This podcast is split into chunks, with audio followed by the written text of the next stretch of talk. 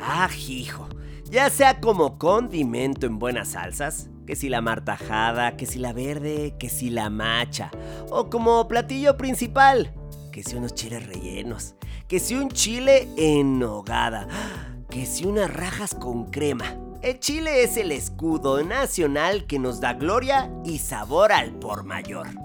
Hoy en la Sabrosona platicaremos con un enorme conocedor y apasionado de este alimento candente, que casi casi forma parte de nuestro ADN, el chile, santo patrono de México. La Sabrosona. El podcast de Mariano Sandoval, de la cocina a tu bocina.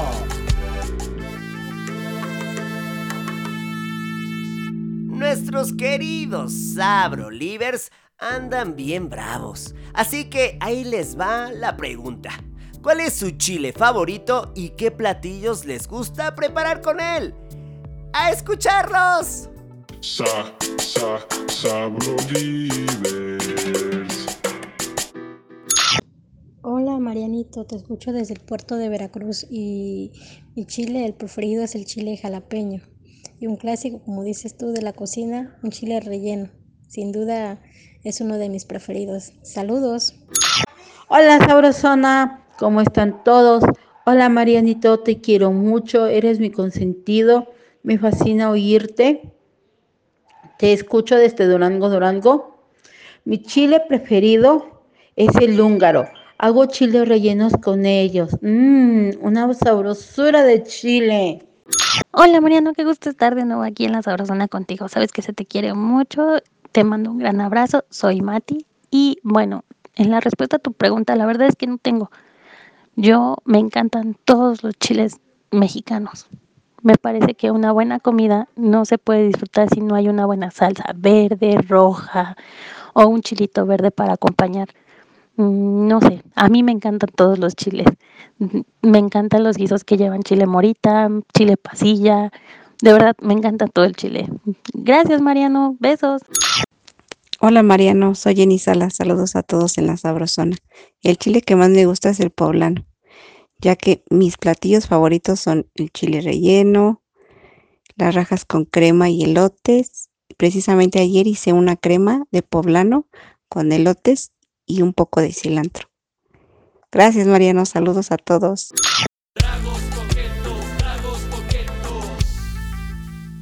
En la Santa Trinidad de la cocina tradicional mexicana, el chile ocupa un lugar muy especial, porque se trata de un alimento que prácticamente siempre tiene presencia en la comida mexicana. Salsas, moles, caldos, botanas y hasta dulces cuentan con la presencia de alguna de las 100 variedades de chiles que tiene nuestro país. Y aunque este ardiente personajazo le da increíble sabor a los platillos, también pone en evidencia una curiosilla parte masoquista de nosotros. Pues gracias a la capsaicina, bien que nos ponemos en estado de pungencia. Mm, como dirían los científicos, o como mejor lo conocemos con unas tremendas enchiladas que nos hacen lagrimar y sudar sabroso. Para conocer el fogoso mundo del chile, en esta ocasión platicaremos con un devoto conocedor de este ingrediente, que nos dará datos y curiosidades que nos dejarán bien picados. Alejandro Dungla es un escritor gastronómico egresado de la licenciatura en gastronomía por la Universidad del Claustro de Sor Juana. Especializado en investigación y difusión de la gastronomía, en su carrera editorial ha trabajado para Larus México, Grupo Reforma y El Universal. Es colaborador regular de Fundación Tortilla de Maíz Mexicana y durante los fines de semana se dedica a dar recorridos gastronómicos por la Ciudad de México. Sí, para aquellos que quieren descubrir sus sabores a través de los mercados y la comida, ay, callejera. ¡Bienvenido, Alejandro! ¡Eh! Uh, uh, uh, uh. Caray, Alex, qué gustazo, gustazo enorme tenerte en la sabrosana. No, gracias por invitarme, Mariano. ¿Cómo estás? Feliz, caray, feliz con este tema. Qué temazo en este episodio. Así que propongo iniciar con, con lo siguiente. A ver, Dime. históricamente, ¿por qué el Chile es parte de nuestra identidad nacional? Nada más y nada menos. Pues mira, lleva aquí en el territorio de lo que hoy es México varios miles de años. Entonces, pues está súper implantado aquí en- como parte de nuestra cultura. Creo que toda la banda que nos está escuchando no lo va a poder negar. Eh, todos tenemos salsas picantes en el refri. Eh, si algo no nos gusta, le ponemos tantito chile y ya sabe mejor. y, ah, y no podemos estar en la mesa sin chile los mexicanos, ¿no? Siempre debe haber algún elemento picante porque si no, no estamos a gusto. Estoy de acuerdo, sin duda es parte de nuestra cotidianidad y, mm, a ver, me haces pensar en la importancia y necesidad de salvaguardar, así es, de salvaguardar los chiles mexicanos bajo esa famosísima distinción de denominación de origen. Eh, que me refiero al reconocimiento de que esos chiles son propios de una tierra en específico, eh, con lo cual se garantiza su calidad y sabor. Eh, tengo entendido, mi Alex, que aunque en México hay alrededor de 100 variantes de chiles, solo dos de esas 100 tienen denominación de origen. El chile habanero, propio de Yucatán, como todos lo sabemos, y también el chile yagualica, que es endémico de los altos allá en, Jalisco. Entonces, sin duda, todos los chiles originarios de nuestro país deben contar con esta categoría, pero en lo que llegamos hasta ese punto, a este sueño, por favor dinos para ti, considerando la importancia tanto cultural, el arraigo histórico y la presencia en la cocina tradicional mexicana, ¿cuáles deben ya, ahora mismo, contar con esa denominación de origen y por qué? Mira, ahora sí que, que yo, en específico yo, soy una persona que sí tengo mis reservas con las denominaciones de origen. Eh, sí, en muchos casos son buenas, pero no creo que deberían ser como la única forma de poder preservar o conservar tradiciones o algún producto, ¿no? Ya, ya sea que estas, este tipo de denominaciones también incluyen talavera o, o tequila o muchas otras cosas, ¿no? El mezcal es bastante problemática porque el mezcal se produce en mucha parte del territorio mexicano, pero no es reconocido como tal por este tipo de denominaciones. Entonces son un poco tricky, ¿sabes? Eh, este tipo de denominaciones de origen. Se puede conservar eh, los ingredientes o las tradiciones sin estas denominaciones, sí, claro que le da un plus y le da un marco legal que reconoce eh, formas y características, pero no creo que sea la única forma de poder conservar. A ver, para seguirte más con esto que señalas, platícanos en el caso del mezcal, lo que, lo que comentas es, hay bebidas que podrían cumplir con esta, con el concepto de denominación de origen del mezcal. Sin embargo, al producirse en sitios distintos, aquellos que protegen esa denominación de origen quedan en desprotegidos comercialmente frente a los otros que sí toman ese nombre, ese reconocimiento. Exacto, exacto, Ok. porque legalmente no le podrías llamar mezcal a una a un destilado de agave que se produce como el mezcal y que es un mezcal en, en for- en forma tal cual, si no está dentro de la denominación de origen. Hasta hace poco, no me equivoco, eh, porque sí me gusta el tema, pero tampoco soy especialista en mezcal, eh, Guanajuato y Puebla fueron de los últimos estados que se añadieron a la denominación de origen mezcal, pero hubo mucho, mucho, mucha controversia al respecto. Otros estados como Oaxaca eh, no estaban muy de acuerdo porque les gusta controlar el mercado. Es un poquito complejo el tema, pero el chiste es que las tradiciones ya están ahí, ¿no? Y que no, necesitan una, ah, una división política o una un reconocimiento legal para que existan, ¿no? Esa es, esa es la cuestión con las denominaciones de origen. A ver, a ver, mi Alex, eh, pasemos ahora a un tema candente. Eh, tanto como la salsa de su chile habanero. ¿Tú por qué dirías que nos gusta ponerle chile a la comida? O sea, hay que tener claro que es masoquismo. Porque además Claro. de agregar sabor, al enchilarnos eh, viene esta experiencia de amor, odio bien canijilla. Ándale, Claro. así pon al descubierto nuestro espíritu perversillo. Pues es como el amor, ¿no? Como que tiene sus altas y sus bajas, no siempre es dulce, ¿no? Entonces, yo creo que el chile va por ahí. Es una cosa adictiva, ¿no? Para empezar, para toda la banda que nos está escuchando, en la lengua tenemos muchos perceptores de sabor, ¿no? Salado, dulce, ácido y amargo. Pero lo picante se percibe por los receptores del dolor. O sea, literalmente cuando estamos comiendo chile nos duele, ¿no? Oh. Ahora que está toda esta onda del COVID y que la gente está perdiendo el gusto, me pasó. Yo acabo de pasar por ese trance y perdí el gusto, pero nunca dejé de sentir lo picante, ¿no? Fue bastante como revelador, interesante. Sufrí también bastante, ya estoy de vuelta, pero, pero sí, eh, regresando a esta onda es de que nos emociona, ¿no? Le da, le da carácter a la comida, ¿no? Por eso el chile no solo nos gusta aquí en, en México, ¿no? Se consume en toda Asia, les encanta en África también, en algunas partes de Europa, no en todas, no es en Estados Unidos, les encanta también. Entonces es un, es un, es un gusto casi universal, ¿no? Por eso ha viajado el chile desde México para el mundo, porque es adictivo. Wow.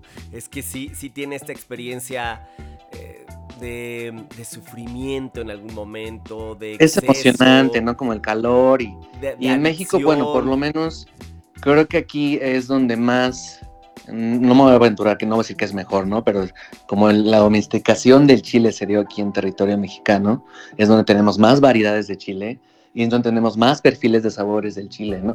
No solo es lo picante, sino es las notas de sabor que tiene cada chile, que si es ahumado, que si es verde, que no sé, en, el habanero mucha gente solo se fija en, en que es muy fuerte, pero no, tiene unos, unos perfumes florales increíbles, ¿no?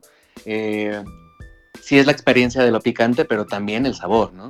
Sin duda, esa es una de las grandes virtudes de la cocina mexicana, es que el chile se incorpora no únicamente por esta reacción masoquista de dolor, de sufrimiento, de adicción. En el caso de nuestra cocina, forma parte de las recetas por el sabor, por la personalidad y eso te agradezco, estoy de pie aplaudiéndote, porque es fundamental entenderlo y nunca olvidarlo. Somos muy cuidadosos, somos selectivos, tenemos una enorme variedad y de ese y de toda de todos esos colores decidimos cuál forma parte de nuestra obra maestra, no solo por el efecto, sino por la manera en que nos abraza a través del placer. Hasta por el color, ¿sabes? Porque Exacto. estamos viendo y yo y no sé, un mole verde bien hecho, más allá del sabor, es un verde hermoso, ¿no? Un- Sí. un el, el mole chile negro que sea así ancho, oscuro. ¿no? El chile guajillo y el ancho es de las, de las apuestas de, de los dúos dinámicos más importantes en nuestra historia y, Claro. que, y que forman parte de las salsas muchas veces porque queremos una salsa encendida de color. Y si queremos ese camino, además de su sabor que es único y que entre los dos hacen grandes salsas también, eh, apostamos por el color, el resultado que va a tener. Entonces sí, hemos hablado de dolor, de sufrimiento, pero también hemos tocado el sabor, el color, los aromas. Y el tamaño, ¿eh? El tamaño también es muy importante. A ver, cuéntanos, ándale. ¿Quieres, ¿Quieres sacarte algunos temas pedagógicos aquí, mijo? Yo también lo Un hago. poco pedagógico. No, también, eh, fíjate que el chile originalmente, la especie tal cual, déjame, te busco el dato bien, pero eh, originalmente todos, todos, eso sí, no, no hay duda alguna, son de Sudamérica, ¿no? Las especies silvestres de capsicum eh, son de Sudamérica. Hay varias especies de capsicum. Aquí en México tenemos tres, que es Capsicum anum, casi Capsicum pubescens y Capsicum, ah, Capsicum chinensis. Entonces, eh, pues estas, de alguna forma, no se sabe muy bien porque solo contamos con, con restos arqueológicos, eh, llegaron estas semillas a, a México y se domesticaron aquí. ¿no? Y eh, por eso, si puedes encontrar chiles eh, silvestres en Sudamérica y en gran parte de México, y la mayoría de estos son como los chiles piquín, ¿no? Son estos chiles chiquitos, eh, forma cónica, súper picosos, con semillas muy pequeñas que son fáciles de transportar por los pájaros, ¿no? Son una planta Mm, espontánea que se puede dar básicamente en cualquier lado, ¿no? ok. Por eso encuentras el chile piquín en medio México con muchos nombres, ¿no? Ajá. Pico de paja, chiltepín, chilpectín, tienen diferentes formas. Unos son redonditos, otros son más larguitos. Eh, pero son esta parte de, de los chiles silvestres. ¿Y a qué iba con el tamaño? Ya voy para allá. Que cuando fue la domesticación, cuando empezó a ocurrir eh, este proceso de adaptación de la planta, que eh, cabe mencionar que las mujeres son las que forman, las que formaron parte de esta, esta domesticación, que en general en todo el mundo las especies de plantas y animales fueron domesticadas por las mujeres. Em, empezaron a escoger frutos por su tamaño, ¿no? por eso tenemos un chile poblano tan magnífico y que nos encanta rellenar, y aparte de ponerlo en otros guisos. Pero esto se dio gracias a la selección de semillas, ¿no? De, escoger los frutos más grandes, más carnosos y precisamente por su tamaño, ¿no? Para poder aprovecharlos de, de, otra forma o tener más cantidad de fruto, ¿no? Hablábamos también, mi Alex, regresando a este tema del dolor y de la experiencia, nos lleva de alguna forma, incluso por el término que utilizamos, a lo sexual, ¿no? Que uh -huh. eh, siguiendo, siendo muy políticamente correcto, el mismo cine nos lo ha mostrado, ¿no? Estas experiencias mucho más intensas que suelen ser adictivas y nos apasionan. Eh, uh -huh. Siguiendo esa línea, nos has dado una, has dibujado una radiografía del ser mexicano que resulta muy interesante. Eh, nos gusta, podría decirse que nos gusta el, el, el, las experiencias, ¿no? Tal vez no ser tan drástico como el dolor o el sufrimiento, que en realidad sí está vinculado con el picante cuando está muy excedido o está muy bravo. Pero siguiendo uh -huh. con esto, ya picadotes, bien entradotes en el tema, hablemos de lo espectacular que resulta la versatilidad del chile. Así es que por favor, rífate, mijo, ándale. Y danos tu top 5 de alimentos o de recetas de platillos cuyo protagonista es el chile. Ahí tú siéntete cómodo, pueden ser salsas, un platillo principal, lo que tú elijas. Así que para ti resulten sácale y por qué, pero que tengan el tono del chile. Pues mira, y ahorita que estamos en temporada y que todo el mundo ya está hablando otra vez, chiles en nogada, ¿no? Claro. Muchos los dicen que son de una forma o de otra, pero ahí están, ya estamos en temporada, me encantan los chiles en nogada, ¿no? Ese es uno. Otra, me encanta una buena salsa verde cruda, mm. se hace rapidísimo, le avientas cilantro, sí. cebolla, ajo, chile y tomate en la licuadora y tantán, ¿no? Sal, ya está, rápido. Un gran clásico, tradicional. Los clásicos sí. nunca fallan y la salsa verde, eh, como comentas, pocos ingredientes, toda la licuadora, o sea que más claro. práctico no podría ser. Ya van dos, un buen mole verde, que oh. era el mole de mis abuelas. Mis dos abuelas eran de la Ciudad de México. Ajá. Y pues las dos hacían mole verde increíble, ¿no? Entonces es, ese es mi mole de corazón. Tu mole, mole que entonces es un. Entendería que el, el, eres muy Federico García Lorca, porque el verde es lo tuyo. Partiste de una salsa verde que después sabemos que es la base, aunque con más ingredientes, del mole verde. ¿Estás de acuerdo? Me encantan las salsas verdes y creo que es un. Alguna vez escuché a Ricardo Muñoz, creo que fue el que me contó una vez, que el, casi el centro del país, yo soy de acá del centro del país, de la ciudad, tiene muchas salsas verdes, ¿no? Tenemos un montón de quelites, tenemos nopales, tenemos chiles verdes. Hay mucho verde aquí en el centro, ¿no? Y si te vas un poquito más al, al centro norte, empieza a ser rojo porque hay mucho chile seco, ¿no? Por los métodos de conservación, pero y el, el centro es muy verde, ¿no? El es, centro es muy me... verde y podría ser tu fetiche también. También. muy bien, Alex. A ver, sigamos. Vamos por el cuarto. Cuarto. Ah, ¿qué será? Um, me encantan esos chilitos poblanos que hacen en Navidad nada más, que los rellenan de queso de cabra. Son unos chiles eh, pasilla. Los rellenan de chile de cabra, los capean y se los comen en Navidad. Mi abuelo era poblano y tengo amigos poblanos, entonces Mira siempre tengo ese, entonces esa cosita. Chile poblano, relleno con uh -huh. queso cabra. No, es un chile, es un chile pasilla. Ah, chile pasilla. Chile pasilla, uh -huh. relleno de queso cabra. Capeado. Y capeado. Tan, tan. Ah, ya, ya. ¿Y con, pero, ¿y no lleva, no va bañado de salsa? No, se come así tal cual, te lo puedes comer en una torta, está delicioso. Uf, sí, sí, sí, como, sí, muy, muy poblano, muy veracruzano. Perfecto. Y el último, el último. Tu el último, último platillo. Vamos a ponernos sencillos también, me encanta el pico de gallo. Eso. Me encanta el pico de gallo, es también sencillo, fresco. Y uh, es una forma rapidísima también de eh, meterle verduras a tu dieta. Eh, sí. Y, y sí, el, le, pones, le pones a las quesadillas, le pones. Me encantan los molletes desde niño, es uno de mis platillos favoritos, los molletes. Entonces, en todo yo puedo poner pico de gallo todo. Qué difícil decisión. Y sí, efectivamente nos está confirmando la producción. Es uno de los más grandes éxitos de popularidad a lo largo de la historia de la cocina mexicana. El pico de gallo, bombazo. Sí, sí, sí, buenísimo. Que le dicen salsa bandera en el norte. Y hay otra que le dicen salsa rápida. No me acuerdo en qué parte también, pero no tiene diferentes nombres. Sí, eh, y siguiendo con la versatilidad del chile, este increíble ingrediente no solo tiene un papel estelar en la comida mexicana, sino que también, como lo sabemos, se emplea con fines medicinales. Por ejemplo, con la capsaicina, la sustancia que le da ese picor tan característico al chile, se elaboran que sus analgésicos. Y sin entrar ya tanto a detalle científico, la mera neta, mi Alex, es que cuando nos damos unas enchiladotas de aquellas, efectivamente hasta sentimos que se nos adormece la boca. Entonces, Claro. siguiendo esta, estos misceláneos picantes, mi Alex, ¿qué otros usos no gastronómicos conoces del chile?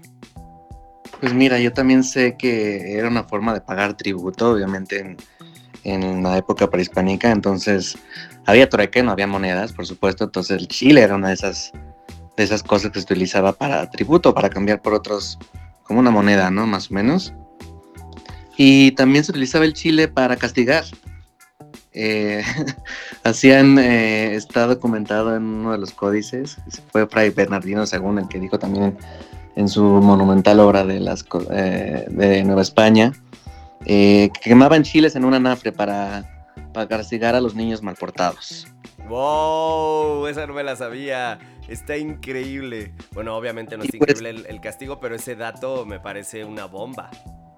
También eh, se utiliza en, en repelentes de insectos eh, orgánicos, ¿no? Que si no quieres ponerle químicos Ah, a... claro, es Ah, verdad. la- claro, les, le, le- le echan soluciones con chile también. Sí, es cierto. pero es que qué poder. Qué bárbaro. Ahora incluimos otra palabra al glosario de los chiles que es poder. Tienen este poder eh, para sanar, pero también tienen ese poder de alejar, de castigar, ¿no? Bueno, ahora eh, tremendo fan. Y también, siguiendo con algo que mencionabas anteriormente acerca de las formas, los colores, los tamaños de los chiles. eh, yo recuerdo que en algún momento que escribía artículos para el Gourmet, que fue la primera chamba que tuve en términos gastronómicos, me tocó escribir sobre el chile. Eh, fue de las primeras chambas que hice y le tengo enorme cariño a esta, pues a este ámbito o a esta temática. Y ahí hacía una analogía respecto de lo bien que el chile físicamente podría representar la diversidad de los mexicanos, Eh, refiriéndome a este tema evidente de las formas, los colores, los tamaños tan eh, distintos que existen en nuestra propia cultura. ¿Compartes esta, esta visión, mi Alex?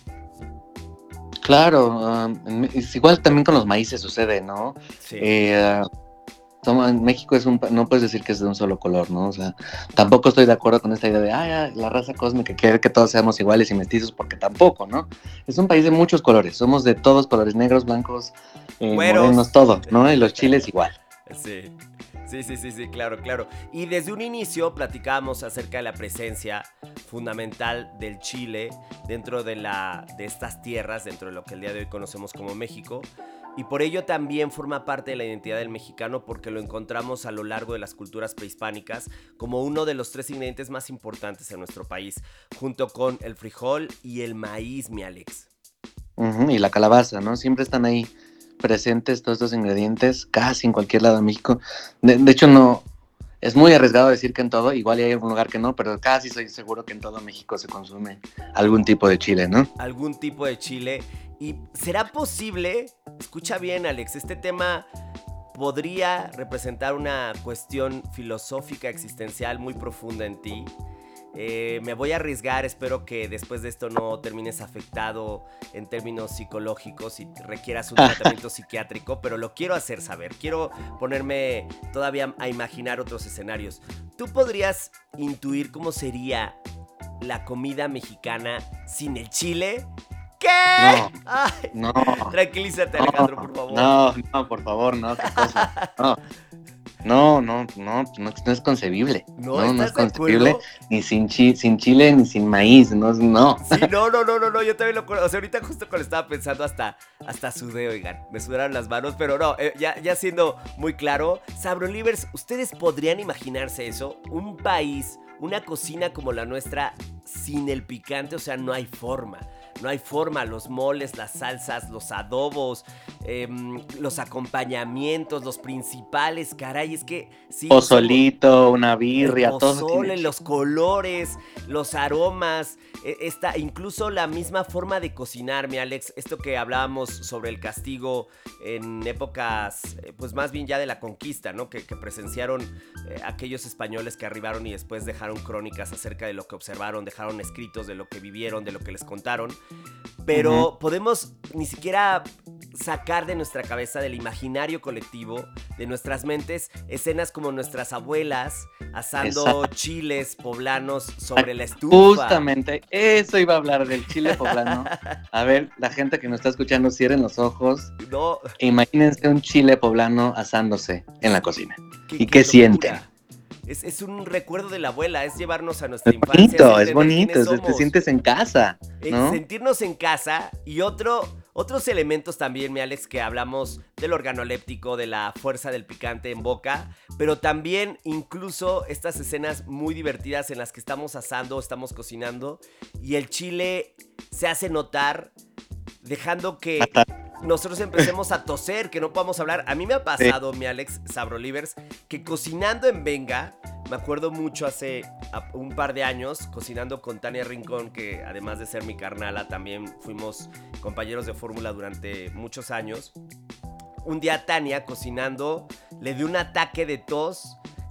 que estuvo además muy divertido. Un ataque, o sea, un verdadero ataque de no poderse contener. Ella, siendo una bomba de carisma y de, y de cabeza rápida, se tiró al suelo y lo hizo divertidísimo. Pero no poder hablar, a mí me ha pasado muchas veces y seguramente ustedes también a los que les gusta cocinar, que el chile no nos permite continuar con la vida. Se hace tan presente que dice, hey papi, aquí estoy papi, aquí estoy y no te voy a dejar hablar hasta que yo decida, ¡pum! O, no sé, de repente estás picando un chile y se te olvida que tenías chile y te tocas el ojo. ¿Y qué No, dijiste? No, puedo Y ahí creer. está. y- Ya, ya, no, no quise escuchar, creo, Sabro, Sabrolivers, pero tienes razón, también, eso me encanta, ahí estamos reviviendo, caray. Saquemos nuestros recuerdos y nuestras obsesiones, eso que tanto nos lastima el chile, pero también un tema es el efecto que genera en la piel. No se nos puede olvidar ese dolor de el chile en los ojos y ya no hablemos de otras cosas como mi Alex que es un enfermo. Pero sí, sin duda, también la fuerza que tiene en la piel, caray, es que nos eh, eh, empezamos con una temática y nos vamos extendiendo. Claro, claro, no, no, y eso del humo de chile, pues sí, yo me acuerdo, me ha pasado a mí, por supuesto, pero lo más antiguo que recuerdo es yo tosiendo en mi casa y mi mamá, abre las puertas, abre la ventana, y yo, "Ah, sí, sí, sí. no, Sí, para todo el aire". un plan de emergencia nacional frente al Chile. Y, y otra cuestión también que no podemos dejar de tocar teniendo un episodio especial del Chile es el tema técnico tan pulido, tan fino que tenemos respecto del trato culinario para este patrono, este santo patrono de la cocina mexicana que es el chile.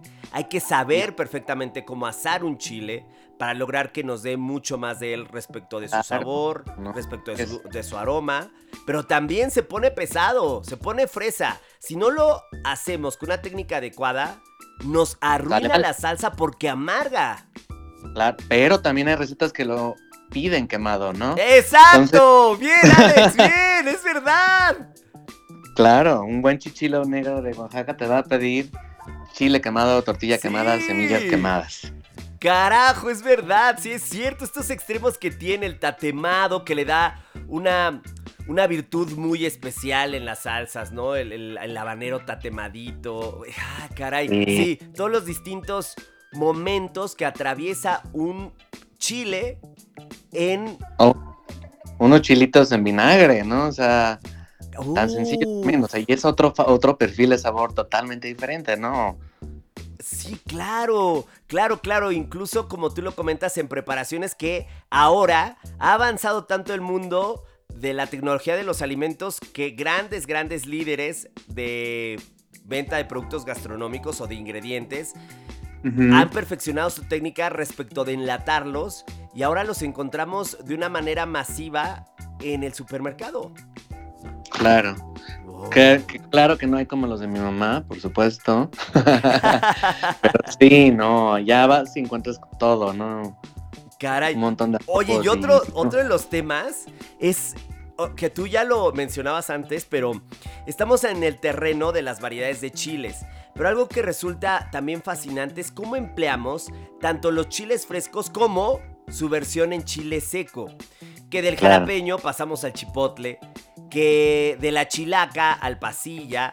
Entonces, a ver, mi Alex, cuéntanos cómo se da este proceso de secar chiles, porque no hemos hablado de eso y, y en realidad es una de las grandes divisiones de la cocina mexicana, un antes y Claro, un no después. sería, no sería nada sin chiles secos. Pues, pues, ¿qué te puedo decir? O sea, todos estos procesos de secado y de, empe- empezaron a salir como un proceso de conservación, ¿no? No tenías refri, no tenías otra forma de, de- de poder mantener los alimentos más que salados, secados o en conservas, ¿no? Como vinagre, azúcares, ¿no? Entonces, pues, primaria- primordialmente salió como, como una forma de conservar los chiles y pues de ahí ya se fue refinando, ¿no? Que, que si lo ahumas con una madera, eh, que si lo ahumas al sol, digo, perdón, lo secas al sol, eh, y cada uno te va a dar un perfil de sabor súper diferente. No es lo mismo un, un chipotle eh, ahumado de aquí del centro de México que te vas con el que le llaman chile seco allá en Veracruz, ahí por. Misantla y por Jalapa. Es que es la misma especie, es, es un jalapeño, pero es otra cosa, ¿no? Es por, por la tierra, por las formas, en- por la madera que utilizas para ahumar. eh, y no, no, no dejemos de pensar en esta onda de, de la tierra, ¿no? De, de que cada pueblo, cada estado va a tener sus chiles propios con su sabor, Sí. aunque sean la misma especie, que casi todos son capsicum, pues van a tener el, el sabor de su tierra, ¿no? Oh, es verdad, mi Alex, caray. Imagínate la cocina yucateca sin el habanero. Y, ajá, eso es otro, ese es un tema bastante interesante también. Antes de platicar contigo estaba echándome una lecturita como de un, de una, bueno, un, un texto de una autora muy importante que se llama Janet Long, que es una investigadora sí. de la UNAM que está muy metida en el tema de los chiles. Sí. Y justamente el habanero, eh, pues la cocina yucateca es inconcebible sin ese chile, pero el habanero no existía antes de la conquista en la, en la península. Wow. El habanero llegó en el siglo XIX a la península. No. Eso se dice en los textos o durante la colonia, igual un poquito antes, pero no, había chiles catic y otras variedades que ahorita se me van los nombres, Ajá. pero el habanero, el habanero que es la variedad, es otra de las variedades, no es Capsicum annuum, es Capsicum chinensis, eh, llegó por el Caribe, llegó por el Caribe, no saben muy bien cómo, si por Belice o por Cuba, eh, no saben, no se sabe cómo, pero es, es, de reciente incorporación a la gastronomía mexicana.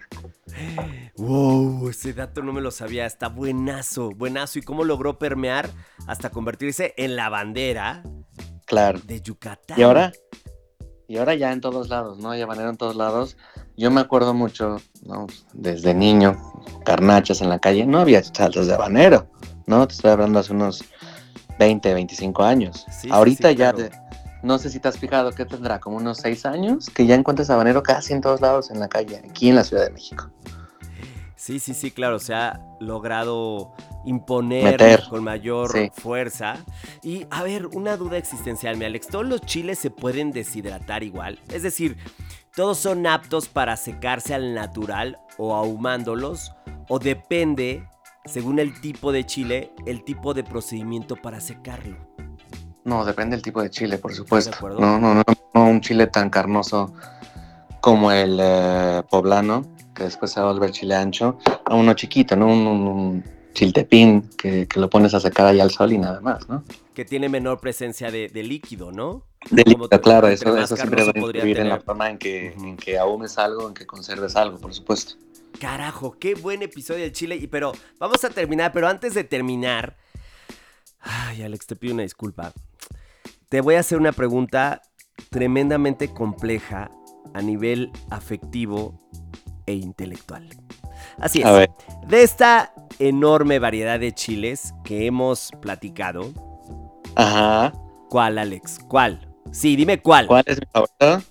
¿Cuál es tu top 3 de chiles y por qué? No te lo voy a poner tan complicado. No, uno me parece sería desagradable, sería descortés de mi parte hacerte esa peladez de pregunta. Te voy a dejar con tres. ¿Cuál es tu top 3 y por qué? Pues mira, me encanta el chile verde, ese sería el número uno, Uf. porque es súper versátil, lo puedes utilizar en un montón de cosas y yo siempre tengo en el refri. Em, otro que podría ser el De hecho, chile así. árbol. De hecho, el chile, el chile serrano, el chile verde, podría ser solo al llegue con un toquecito de sal. Y ya, con limón, lo picas ¿Estás de con acuerdo? limón, sal Sí, y tan, tan, o a mordidas. Ah, exacto, a eso me refiero, a mordidas, porque es la escena clásica, por en mi caso, de mi papá, sentadito con su tortillita, echarse a mordidas el chile serrano con un de toque de, amor. sal. ¿Cómo? Chile de amor. ¿Chile de Así amor? el chile de amor. Ay, sí es cierto. Bien, bien, Alex, andas con todo. Número 2. Ah, me encanta el chile, em, el chile de árbol seco. Fresco también me gusta, pero prefiero el, el serrano, no, el, el chile de árbol seco, Ajá. porque es, creo que también es versátil, se puede incluir un montón de salsas, es muy, es muy picante, Sí. entonces hay que tener cuidado al hacerlo, pero me encanta porque puedes hacerlo en una salsa con tomates sí. o con tomates verdes, me encanta, o en una salsa solo con vinagre y ajo, me fascina para el pozole. Y también es un chile que puedes incorporar fácilmente en platillos asiáticos. Entonces, eh, sí, sí me gusta mucho el chile de árbol seco. El chile de árbol seco. Y tomaste lo mejor de dos mundos. Que en la sabrosona los mundos se dividen por su verde o su rojo. por su tomate o su jitomate. Y va, la última. Nos tienes que convencer de tu top 3. Vas bien, Alejandro, vas bien. Te podrías llevar el premio. ¿Cuál es tu top número 1? El, uh, el 3, ya voy al 3, ya voy al 3. Ah, tú vas al Eh, revés. Ok. Sí, uno el serrano, el segundo el, el de árbol y el tercero el pasilla. Me encanta el chile pasilla, es un chile bastante amable. Pero Es un chile supuesto. dulce, con perfiles de frutos secos, de, Ah, de y todo que si alguien no quiere comer picante, muy picante, le puedes hacer algo con chile pasilla. Lo encuentras en el chile, digo, perdón, en el mole poblano. Y, y ese es otro de los moles con, el que con los que crecí, ¿no? Eh, unas puntitas de cerdo en chile pasilla me encantan. oh. Eh, Lo pones al mole de olla también, me encanta. Sí. Eres un loquillo del sabor, eres un loquillo del sabor, sin duda. Si el chile pasilla, pasilla ya lo habías compartido, habíamos hablado de él dentro de tu top de platillos con eh, picantes, con tono picante. Pero sí, caray, el chile pasilla tiene legiones, legiones de fans. Em, tú podrías ser el presidente de ese club de fans porque lo- la gente lo ama, lo amamos en general. El color también es muy especial, la Es muy especial, personalidad. el aroma, todo. Es un Es de chile muy los- amable. Es de los más carismáticos, queridos Fabs en este país. ¡Wow! Caray, caray, mi Alex, mil gracias, mil, mil gracias por, por tu tiempo, por emocionarnos. Me encanta estos episodios, me encanta hacer la sabrosona para ustedes porque siempre empezamos como una buena plática con un tono más lento, con un tono como un poco tímido, ¿no? Aunque sea mi carnal, mi Alex del barrio de la Independencia, nos vamos sintiendo cada vez Pero como... ya después nos vamos soltando. Pero ya después ya no podíamos dejar de hablar de lo que significa el chile. Última cosa, Alex, antes de irnos, ¿algo más que quieras agregar? ¿Algún dato curioso que encontraste a lo largo de tu investigación? ¿Algo que no quieras que cierre este capítulo, Alex? Estás ¿Qué quieres hablando de? Chile, Pónganse, patrón de pónganse patrones. una, pónganse una rola, pónganse la llorona, para que digan que son como el chile verde, y para que se vayan contentos ¡Bien! y cantando. Bien, Alejandro, bien. Una visión totalmente fenomenológica del Chile que incluso incorporó La música. música como La Llorona. Es más, nos vamos a despedir cantando. Alejandro, por favor, vamos tú y yo juntos. A la de tres. Una. ¡Órale, Alejandro! La frase, la frase de La Llorona. ¿Cómo va? Pues tú, tú. Yo soy como el chile verde. De Llorona, No, no soy bueno picante. cantando. No, no, no, vamos, vamos, vamos a hacerlo juntos, Alejandro. La gente, los Sabrolivers nos están aplaudiendo. Aplaudan, Sabrolivers. Vamos. Alejandro, Yo soy como el chile verde, verde, llorona, picante, pero sabroso. Eso, Alejandro, te quiero, tipazo, un abrazo enorme. Besote, chao. Abrazo, mi Alex, besos. Bye. De los mexicanos se dice que somos bien canijos. Claro, porque cuando nos preguntan que si algo pica, decimos que no. Pero lo más seguro es que sí y mucho. Lo cierto es que para nosotros comer sin chile es casi como quitarle el alma a los alimentos. Por eso hoy en la Sabrosona, de la mano de un devoto y experto en los temas relacionados al chile, nos hemos dedicado a abrirle espacio a este preciado alimento, que nos traslada al paraíso y al infierno del picor en un mismo bocado.